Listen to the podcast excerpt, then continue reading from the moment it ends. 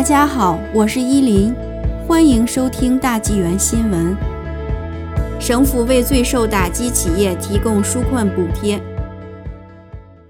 四月八日，省就业经济复兴及创新厅宣布，省府将提供超过五千万元，帮助一万四千间受二零二一年三月三十日公共卫生令影响的餐厅、酒吧、酿酒厂、酒庄、健身房及健身设施。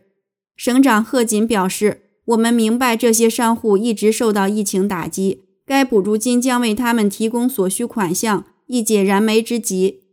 全新的临时防疫措施商业纾困补助金将会向受影响商户提供最高一万元的一次性补助，用作支付租金、保险费、员工薪金、维修以及杂费等开支。补助金也可用来支付因为防疫措施而导致且未能预见的开支。”例如购买会变坏的货品，该项补贴的资金来自中小型企业复苏补助金计划。